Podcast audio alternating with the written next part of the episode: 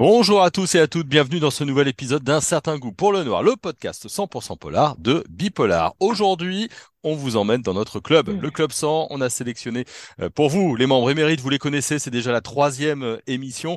J'accueille avec moi ce soir Anthony, les livres de K79, Julie, Musemania Books, Nathalie, mes lectures du dimanche, Jean-Michel, Roman Noir et plus, et Aude, Aude Booking. Bonjour tout le monde. Bonjour. Bonjour. Alors j'espère que vous allez bien parce qu'on a un beau programme et on a 20 minutes. Top chrono, pas une de plus. Mais mais vous le savez, on n'est pas du tout bavard hein, euh, chez nous. Non, mais non. dans notre première partie, je voulais qu'on parle un petit peu des salons, des festivals, des rencontres euh, dans le monde du polar. Quai du Polar a attiré il y a quelques semaines plus de 90 000 personnes. Tous les week-ends, il y a des événements. Je sais, c'est moi qui les annonce sur euh, Bipolar.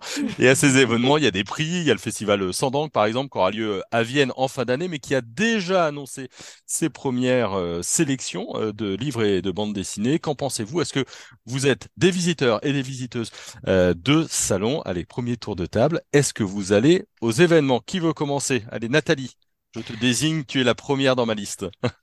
Merci. Bon, alors euh, visiteuse, oui, depuis pas très longtemps, depuis euh, 2019 où j'ai fait le premier salon polar vraiment euh, avec euh, Iris Noir à Bruxelles.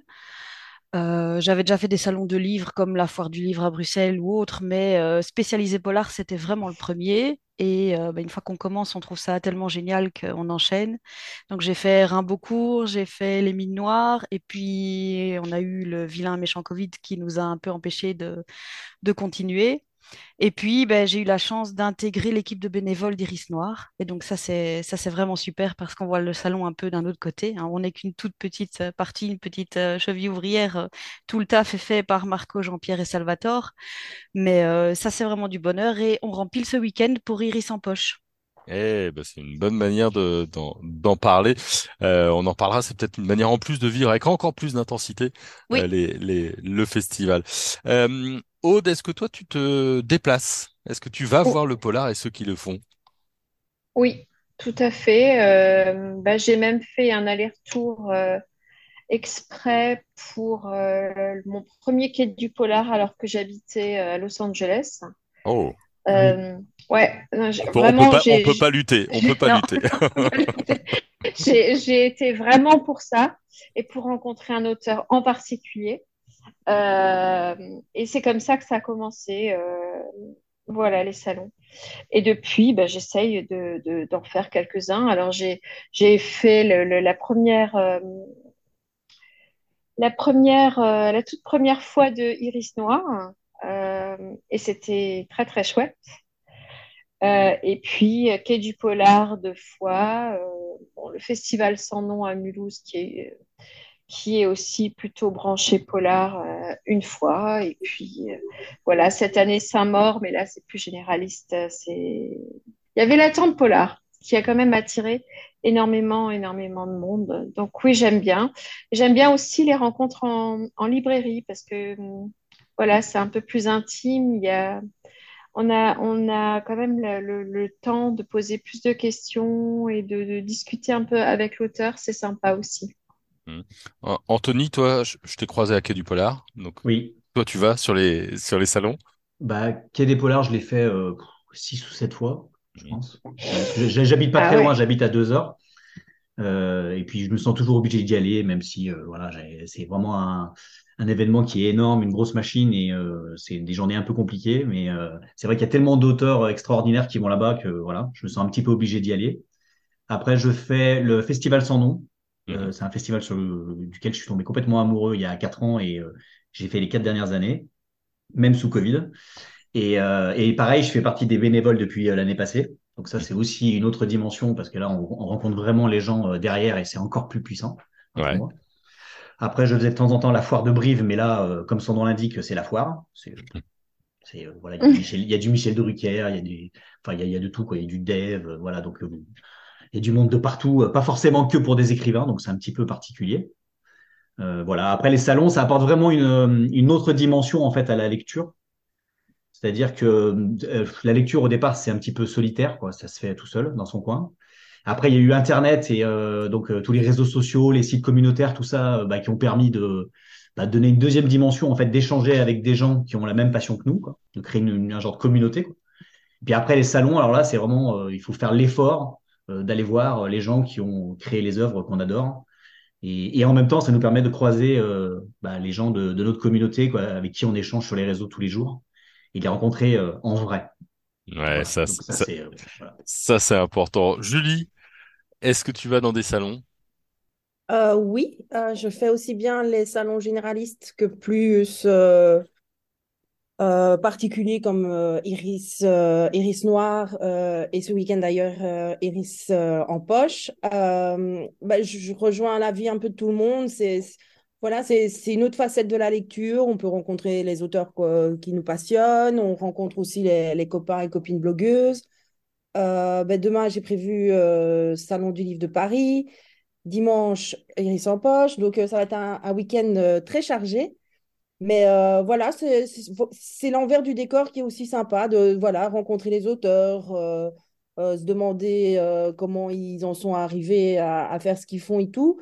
Et c'est vrai que Iris en poche, qui est consacré au, polar, est vraiment chouette parce qu'il reste intimiste tout en ayant des, grands, des grands noms. Et, et l'organisation est, franchement top. on sait qu'on qu passera d'office un bon moment, en fait, et c'est ça qui est chouette. Ça, c'est un bon point pour Nathalie. Hop. à, à, à, retransmettre à l'équipe. Jean-Michel. Alors, on s'est croisé avec du polar, Jean-Michel.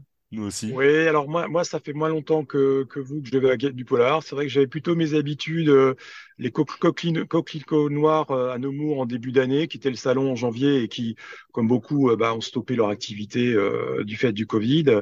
Euh, J'allais à Saint-Maur-en-Poche et qui malheureusement cette année ne se tiendra pas et qui est vraiment certainement le salon que je préfère parce que c'est vrai, c'est en plein air. Euh, c'est très sympa. Euh, il y a une proximité avec, euh, euh je dirais, euh, bah, tous les auteurs, les blogueurs. Enfin, on retrouve un petit peu les habitués. C'est très sympa.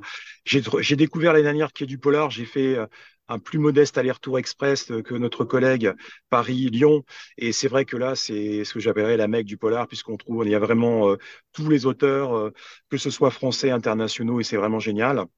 Ça permet aussi de déjeuner le midi avec des auteurs. Enfin, c'est c'est une ambiance extraordinaire. C'est le polar. Euh, enfin, c'est le, le le salon du polar euh, number one.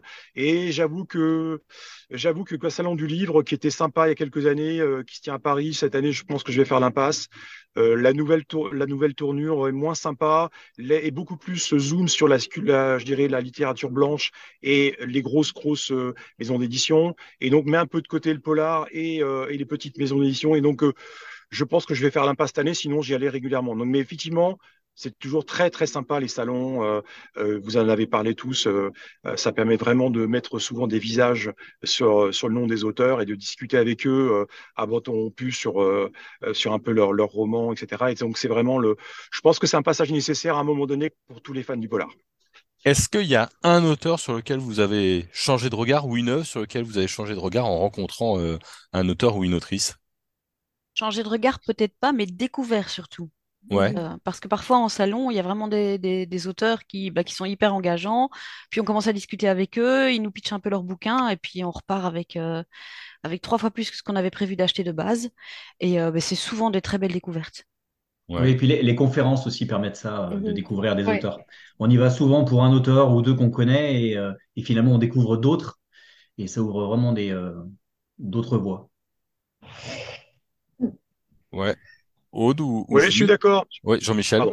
Vas-y. Non, non, mais euh, non, mais je suis d'accord, je suis d'accord, effectivement. Il y a, il y a des auteurs, vous faites, euh, après, après euh, chaque, chaque auteur a, des, a une personnalité différente et, et il, y a, il y a vraiment des fois des feelings qui passent avec certains euh, et qui permettent effectivement presque de prendre date. C'est-à-dire qu'on les retrouve tous les ans et, et, et je, je vais pas dire une amitié, mais en tout cas vraiment un feeling qui peut passer avec certains. Euh, J'ai plus le nom, mais je, je me souviens d'un auteur belge euh, que j'avais rencontré il y a quelques années. J'adorais ses bouquins et, et on est parti, on a discuté pendant 20 minutes. Et les gens faisaient la queue derrière. Bon, bah voilà, c'est c'est typiquement le ce qui passe, ce qui peut se passer sur des salons, quoi. Mmh. Et, et le, le, fait d'aller à des conférences, ça vous a permis parfois d'éclairer une partie de l'œuvre ou des choses que vous aviez pas vues ou, ou approfondir Ouais, c'est toujours intéressant parce qu'ils abordent toujours le, les livres par un thème en fait. Donc, ce qui ouais. fait que, que l'œuvre est pas, est pas abordée telle qu'elle. C'est des thèmes et donc, euh, selon le sujet, ouais, c'est souvent intéressant de, de voir le livre différemment. Mmh. Donc, si je résume bien, euh, vous êtes plutôt des aficionados des, des salons et des festivals, hein, j'ai tout compris. Et, et, ce qui compte, c'est la rencontre avec les gens qui, qui font le polar. Oui. Oui, Ouais, ouais, tout à ça crée vraiment, une nouvelle, une profondeur en fait au livre. Ceux Voilà. qui les écrivent et ceux qui les lisent. Hmm. Ouais, et Oui. ceux qui les Ouais. lisent aussi, ouais, il y a, y a une, un aspect rencontre. Aude, c'était quel auteur que, que tu allais rencontrer euh... Bah oui, on veut savoir. Euh, Bah ouais, ouais, on veut savoir quand même, il y a du teasing. C'est Marie Neuser euh, après la lecture de Délicieuse. D'accord. Ah, passé ça. Je me suis demandé qui était cette femme qui avait écrit ce, ce- ce bouquin incroyable.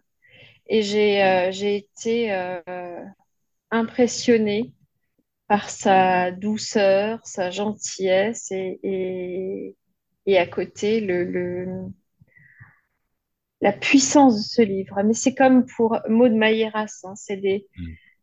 ou comme certaines des, des, des louves du polar, c'est des, c'est des, tout- c'est des petites bonnes femmes toutes mignonnes qui, euh, voilà, qui, qui ont des grands sourires, qui ont, et qui écrivent des trucs, mais qui arrivent à, à, à, à vous bouleverser à un point que vous en rêvez la nuit, quoi. C'est, euh, ouais, c'est impressionnant. Vous avez jamais eu peur de la déception? Moi, j'ai eu le cas inverse. Ça m'est arrivé qu'une seule fois d'un auteur que j'idolâtrais et qui m'a, que j'ai rencontré et qui m'a euh, définitivement dégoûté, en fait.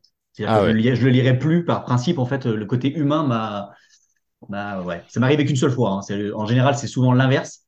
C'est que je découvre des gens euh, euh, terriblement humains, enfin, souvent, parce que voilà. Mais euh, là, c'est, c'est, ça m'est arrivé une fois, ouais. Assez, euh, ouais. Là, je me suis dit, ce mec-là, je le lirai plus jamais. Il y a tellement de bons auteurs, on va pas s'arrêter à ce personnage-là, quoi. Euh, te rends-tu ouais. compte que maintenant on veut savoir qui c'est? Ah bah, c'est non, on peut pas le dire. Off, en off. On peut pas le dire, on peut pas le Ça, ça, dire. par contre, on peut pas le dire. De toute façon, si je le dis, il va le couper, donc. euh. Ouais, bah, Ce qui est, ce qui est- ce qui est intéressant, Jérôme, ce qui est intéressant, moi, je j'ai plus le, le nom de l'auteur, mais ça- je sais que c'est Mathias, et je pense que ça va parler Mm. à certains qui a fait deux excellents bouquins, mais d'une noirceur extraordinaire. Mm. Quand tu rencontres l'auteur, c'est quelqu'un d'une Oh, gentillesse. oui. Euh, c'est les antipodes, c'est ça qui est extraordinaire. C'est qu'on se dit, mais où il va chercher ça Quand tu vois le bonhomme et l'auteur qui, qui est tellement sympathique, euh, qui a envie de te. Tu vas, enfin, je veux dire, c'est c'est ça que aussi l'intérêt c'est des salons, c'est de voir ce qui cache derrière le derrière l'auteur, finalement, de l'écriture de, de l'auteur, en fait. Il sera à Iris en poche. hein. Ah, voilà, super, c'est une très bonne nouvelle. Le, manu- Bon, c'est le manufacturier, hein Ouais. Voilà, Ouais, tout à il est fait, démoniaque. fait. Faudra lui Voilà, demander quand est-ce qu'il sort son futur bouquin parce que Ouais, là, bah ça, long. tous les ans, je lui pose la question et il me dit, je, je travaille, je travaille dessus, mais c'est quelqu'un qui prend son temps. Je pense que quand ça va Mm. sortir, ça va être une bombe. Il avait Bon. sorti des, des nouvelles, là, là, cette année. Ouais, c'est ça, tout à fait. Alors, bah, vous m'offrez une, une transition parfaite puisque après les salons, nous avons notre tour de lecture. Vous avez vu ce, tir- ce tour un petit peu de, de passe-passe. Vous m'avez tous et toutes donné un livre, parfois plusieurs, mais j'ai fait un choix euh, drastique. On a dix minutes euh, ensemble pour euh, en parler. Nathalie, toi, tu as choisi un livre d'Alexis Lepsker qu'on aime bien sur Bipolar, qui nous a révélé une exclue il y a, pas très longtemps. C'est Hurlement, cinq femmes kidnappées sur plusieurs mois sans que personne n'ait aucune piste et deux personnages d'Alexis Lepsker, euh, des, des poupées, qui vont reprendre un petit peu du service. Qu'est-ce qui fait que tu as aimé ce livre? Alors, bah, il y a beaucoup de choses qui font que, que j'ai aimé ce livre. Euh, déjà, j'étais, j'étais très intéressée par le résumé qui est très concis, qui n'en dit pas, pas beaucoup. Euh, mais j'ai d'abord pris la peine de lire les poupées parce qu'on m'avait dit que voilà, c'était des personnages récurrents et c'est quand même toujours mieux pour l'attachement aux personnages de, de les connaître dès le début. Même si euh, je trouve qu'ici, pour le coup, il n'y a pas de souci à prendre Hurlement en premier. Je pense que on ne sera pas dérouté, il n'y a pas de spoil ni rien. Alors donc déjà il y a les personnages, il y a Victor qui, qui est un flic euh, surnommé le, le cow-boy. Euh, c'est un peu un flic bourru mais pas au sens, euh, c'est pas l'alcoolo asocial. Enfin il a il a une femme, je pense que c'est la quatrième, mais il a quand même une femme. Il a des enfants, sauf que ben voilà il demande tout en gueulant et il faut tout pour hier, mais euh, c'est un excellent flic. Il est accompagné d'une jeune femme qui est euh, psychologue et qui l'aide à essayer de, cer- de cerner la personnalité des, tueurs. Et ici, pour le coup, euh, il tombe sur un, bon psychopathe qui, pour attirer leur attention, va s'en prendre à, Olivia, donc la psy. Et euh, bah, ça va être le démarrage d'une enquête très compliquée parce que, en s'en prenant à elle, il appelle son, collègue Victor et il lui donne cinq noms de, femmes. Et l'une d'entre elles sera retrouvée et pas dans un état. Elle est vivante, mais elle est vraiment pas dans un état très, voilà, très. Mm. Je pense que ça aurait été mieux qu'elle soit morte. Et euh, ben là, c'est un peu une course contre la montre qui commence parce que ben, ils savent qu'il y a encore quatre autres victimes. Euh, ils savent aussi que Victor est un peu euh, sur la sellette parce que euh, voilà, il est un peu suivi par l'IGPN. Et donc, euh, c'est un truc hyper rythmé. Il y a plein, enfin, c'est tous des chapitres en cliffhanger, donc à moins d'être euh, vraiment, euh, d'avoir une volonté de faire, le reposer, c'est vraiment très, très difficile. Euh, le flic, il est bourru, oui, mais il a quand même un côté hyper attachant. Enfin, et donc, l'ensemble fait que ben, quand il se lance dans une enquête qui, en plus, est hyper bien menée, ben voilà, c'est un coup de cœur, quoi. Hmm, D'accord. On bon, retourne un peu aux sources du vrai thriller, euh, un truc qui Bah. déménage, euh, c'était vraiment top. Alexis Lexiker, c'est c'est super efficace. hein. Oui. Ouais, De- ouais, depuis ouais. son premier, c'est euh, c'est l'efficacité. En fait, on ouvre le livre, on peut plus le lâcher. hein, il, il est vraiment, euh, il est vraiment fort. Euh, Anthony, tiens, allez, bim, puisque tu avais la parole, tu as choisi Quand tu ouvriras les yeux de, de Pétronile euh, Rostagnac, qu'on a reçu hein, à Quai du Polar. On a un super entretien à, à réécouter. Euh, c'est un roman sur euh, la prostitution d'une adolescence, mais pas que, et qui a une phrase géniale parce que ça commence par maman, il faut cacher le corps. hein. C'est ça, c'est ça. Bah donc c'est oui, c'est vraiment c'est le début du résumé. Donc en fait, c'est euh, l'histoire de Marion qui est en pleine dépression parce que son mari est parti avec une euh, plus jeune. Voilà, ça arrive. Euh, elle s'occupe de sa fille de 16 ans, Romane, avec laquelle bah, elle a un petit peu de, difficultés aussi dans le, relationnel. Et puis un jour, eh ben, cette Romane, donc cette jeune fille, elle rentre à la maison, elle est recouverte de sang et elle annonce à sa mère eh ben, qu'elle vient de tuer un homme qui a tenté de l'agresser. Et de là, Marion, la mère, eh ben, elle décide de, bah, de prendre les choses en main. En fait, voilà. En gros, pour vous résumer. Mhm. Donc en fait, euh, Petroni Rostagna, en fait, elle, euh, elle joue un peu avec les codes de la famille. Euh, elle fait éclater tout ce qu'on peut imaginer de la famille classique, euh, le soutien, la solidarité, euh, la protection entre les membres, tout ça. Et elle nous montre plutôt le côté sombre des individus, leurs secrets, euh, les manipulations, euh, la méchanceté, l'égoïsme des gens, enfin voilà, tout ça quoi. Donc on suit les différents personnages. C'est un thriller euh, psychologique. Et, euh, et en fait, on va rentrer dans la dure réalité. Euh, les gens ne sont pas forcément ce qu'on croit. Et donc, le, ré- le résultat, c'est un roman euh, ben, diabolique qui, comment dire, euh, vous fera un petit peu grincer des dents, en fait, devant la, la monstruosité de l'être humain, quoi, de ce qui est capable l'être humain. Voilà. Très, très, très bon titre et vraiment une autrice euh, à suivre et, et euh, à Et pareil, découvrir. et pareil, elle est adorable, elle est souriante, elle est super gentille. Par contre, elle est euh, méchante. Dans ses livres. Dans ses livres. Ça va lui faire ses plaisir. Ça va lui faire plaisir. En plus, on, on a prévenu qu'on allait parler d'elle dans le dans le podcast. Euh, Aude, euh, là aussi pas mal de mystères hein, dans une impasse avec euh, la dernière maison avant les bois de Catriona Ward. J'espère que je l'ai bien dit. C'est ça. On est à la lisière de la forêt et là aussi plein de mystères. Bah oui, le livre s'ouvre sur le- l'anniversaire de, de la disparition d'une euh, petite fille. Euh, et après cet anniversaire-là, on est dans une maison où euh, il y a trois personnages qui parlent. Euh, un homme hein, qui a l'air très angoissé, très vigilant et très méfiant. Une petite fille qui se met souvent en colère et un chat qui parle. Voilà. Et ben, j'ai envie de dire que pendant 300 pages, on ne comprend pas grand-chose. On est, im- on est, on est, on est immergé, mais on est immergé dans une ambiance qui est très floue. Euh, alors on fait des, des, des- des suppositions qui tout de suite sont, sont euh, ouais, cassées derrière. Et puis en fait, quand ça se décante et quand on commence à comprendre euh, où l'auteur veut en venir, hein, euh, c'est énorme. Les 150 dernières pages sont énormes. Ça fait longtemps que j'ai pas lu un truc aussi, euh, euh, bien ficelé. Alors ça demande de la patience, de l'implication quand même, parce qu'il faut se laisser, il faut se laisser prendre par la main. Il faut pas essayer de tout vouloir comprendre dans les 100 premières pages, sinon ça fonctionne pas. Mais il y a une atmosphère, une puissance et la façon dont elle a, dont elle a euh, fabriquer son intrigue, c'est assez exceptionnel. Je crois que c'est un premier roman en plus. hein. Moi, je suis toujours bluffée quand euh, il y a des premiers romans comme ça qui, qui... enfin, un premier roman peut-être traduit en français, je sais pas, faudrait que je regarde. Mais, mais c'est vraiment très bien fichu. Et à la fin, c'est incroyable. Eh Voilà. ben, super, on va, on va se le, on va se le noter. Autre euh, atmosphère. Alors, Corse, cette fois, enfin, avec un mélange avec euh, Londres. Jean-Michel, toi, tu as choisi Les Roches Rouges euh, d'Olivier Balin. Oui, euh, le roman est sorti aujourd'hui, si je ne dis pas de bêtises. Effectivement, Olivier Val, un auteur que je suis depuis quelques années maintenant. Donc, je vous fais un petit peu le pitch très rapidement.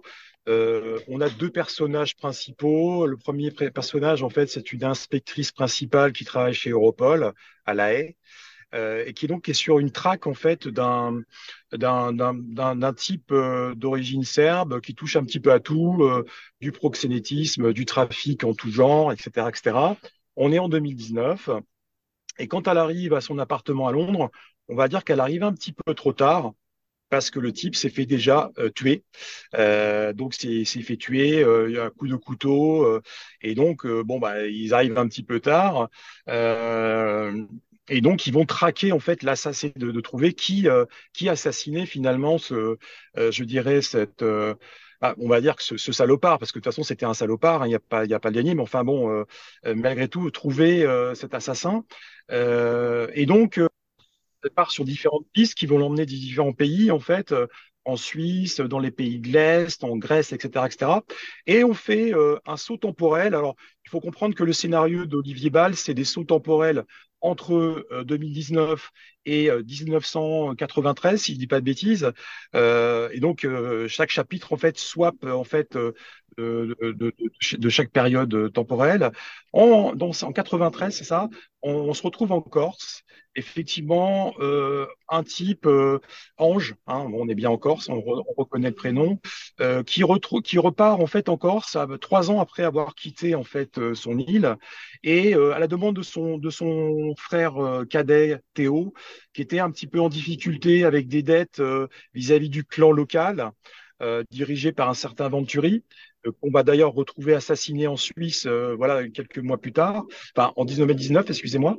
Et donc euh, en fait, on a ces deux histoires en parallèle. D'un côté, euh, Ange et, sa bande euh, sont en train de faire des braquages inédits sur des, en fait, des magnifiques bateaux. On est à l'été, hein, pendant l'été, donc il y a des magnifiques bateaux de milliardaires qui croisent et ils se disent on va faire, le, on va faire des super coups, on va les braquer ces bateaux. Euh, et donc ils y arrivent. Bon, il y a quelques dégâts, je ne vais pas vous rentrer trop dans le détail, et ça met mal à l'aise effectivement euh, la, la, la, le clan qui lui est en train de magouiller euh, en fait de, pour monter un magnifique, euh, je dirais, euh, centre immobilier de grand luxe, avec qui justement? Eh bien, avec un certain Serbe. Euh, effectivement, qui lui euh, bah, cherche à, à, blanchir son argent et à, voilà. Donc en fait, il y a une liaison qui est faite à la fois entre 93 et 2019, puisque comme vous l'imaginez, ces deux histoires quelque part vont se rejoindre. Euh, je n'ai pas précisé pour pour un petit peu faire le teasing, c'est que l'inspectrice principale est d'origine corse. Voilà. Donc, euh, c'est super bien fait parce qu'on on est pris dedans. Et bon, Olivier Ball, je pense que tout le monde connaît. Euh, c'est quelqu'un qui, euh, on n'a pas besoin d'attendre la centième page pour, plonger dans le livre. C'est ces deux histoires parallèles. Effectivement, c'est beau. Il y a beaucoup d'humanité. Alors, même si quelque part on a d'un côté des mafieux, de l'autre côté un gang effectivement de voyous, hein, puisqu'il s'agit de ça. Il y a beaucoup d'humanité. En fait, ce qui est intéressant avec Olivier Ball, c'est que il, ne rentre pas, il reste pas à la surface des personnages, mais il rentre vraiment dans la, enfin euh, voilà, c'est très détaillé, c'est très bien écrit, il y a un suspense extraordinaire et euh, le, scénario est à tomber. Et alors, bien sûr, en bonus, pour ceux qui connaissent pas ou ceux qui ont déjà été, il y a la Corse, euh, c'est magnifique. Euh, et donc, euh, Olivier Val se fait un petit plaisir, sachant que dans le bouquin, j'en terminerai là, il y a les souvenirs personnels d'Olivier Val qui sont dissénés dans le bouquin. donc, vraiment à, découvrir. Il est sorti aujourd'hui, allez-y. Voilà, les roches rouges. Merci beaucoup, Jean-Michel. Euh, on, on, termine euh, avec toi, Julie. Euh, oui. Alors, en quelques mots, parce que le, le temps nous, nous est, nous est compté en secondes. Euh, je voulais juste, en fait, tu, tu as lu un, un roman que j'ai annoncé sur Bipolar. C'est en fait la suite de Hit, le film avec euh, Michael oui. Mann. Euh, tu as lu, ça s'appelle Hit 2. Hein, c'est oui. écrit avec, c'est coécrit par Meg Gardiner. On imagine que Meg Gardiner a mis sérieusement son, son nez dedans. On a aimé Hit. Euh, Est-ce qu'il faut lire ce, livre? Il y a une série d'ailleurs hein, qui, doit sans doute être adaptée à, partir de là. Alors, ben, euh, moi, c'est vrai que je l'avais vu à l'époque, le, film Hit, mais c'est bon, ça, remonte déjà très loin puisque c'était en 95. Euh, J'en ai justement profité de, le re-regarder euh, pour ne fût se remettre la tête des personnages, parce que ça, allez, pour un thriller, moi j'aime bien. Déjà, moi, quand, quand c'est pas tiré d'un bouquin, d'un film, pardon, j'aime bien mettre euh, des, des, têtes connues euh, à la place des personnages. Et donc ici, ben, voilà, ça, ça a été un plaisir de retrouver euh, Al Pacino et Robert De Niro dans, dans la confrontation, vraiment un classique. Bah ouais. Et donc ici, I2, ce qui est intéressant, c'est que on, on, y a le préquel du, du film, donc en 88. on retrouve ben, la fameuse bande de Robert De Niro et Val Kilmer. Mais en plus, on passe aussi du après le, film euh, en 95 et donc euh, on remonte jusqu'aux années 2000 en fait. Euh, c'est un voyage à travers le temps, mais aussi à travers l'espace, puisqu'il y a une partie notamment en Amérique du Sud, il y en a une partie en, Asie. Et, franchement, c'est bon, une briquette, hein, c'est 700 pages, mais on les voit vraiment pas passer. On a plus l'impression de, vivre le, le film en, en manière prolongée et, et, de lire même plusieurs bouquins parce que les histoires s'imbriquent euh, les unes aux autres de manière totalement euh, parfaite. Mais en plus euh, voilà on a vraiment l'impression d'avoir plusieurs histoires et voilà moi ça, ça il m'a vraiment bien plu. Ben voilà maintenant on sait que ce serait pas possible d'en faire une, une, adaptation télévisuelle à l'heure actuelle avec Al Pacino et, et Robert oui. De Niro. Bon, mais bon voilà. Pour tous les fans de, de vraiment des classiques je vous le conseille vivement eh ben, merci beaucoup, en tout cas. Euh, merci à tous les cinq. Hein, on, va s'arrêter là pour euh, aujourd'hui. Alors, si on veut vous retrouver, Anthony, les livres de 479, Julie, Musemania Books, Nathalie, mes lectures du dimanche, Jean-Michel, Roman Noir et plus. Euh, voilà. Et j'ai oublié quelqu'un, j'ai oublié quelqu'un, j'ai oublié Aude, Aude, évidemment. Elle s'est endormie, c'est pour ça. Ben, non, non, mais je, je... pardon, pardon. un grand merci à tout le monde. Un certain goût pour le noir, c'est terminé pour aujourd'hui. Vous retrouverez le mois prochain notre club 100 pour plein d'idées de lecture et de discussion. On fera un petit peu plus long ce coup-ci. Et puis évidemment, bah, vous pouvez nous retrouver euh, rapidement sur un certain goût pour le noir et sur Bipolar. Bonne journée à tout le monde, à bientôt. Bonne journée. Bonne journée. Ciao, bye bye. Au revoir.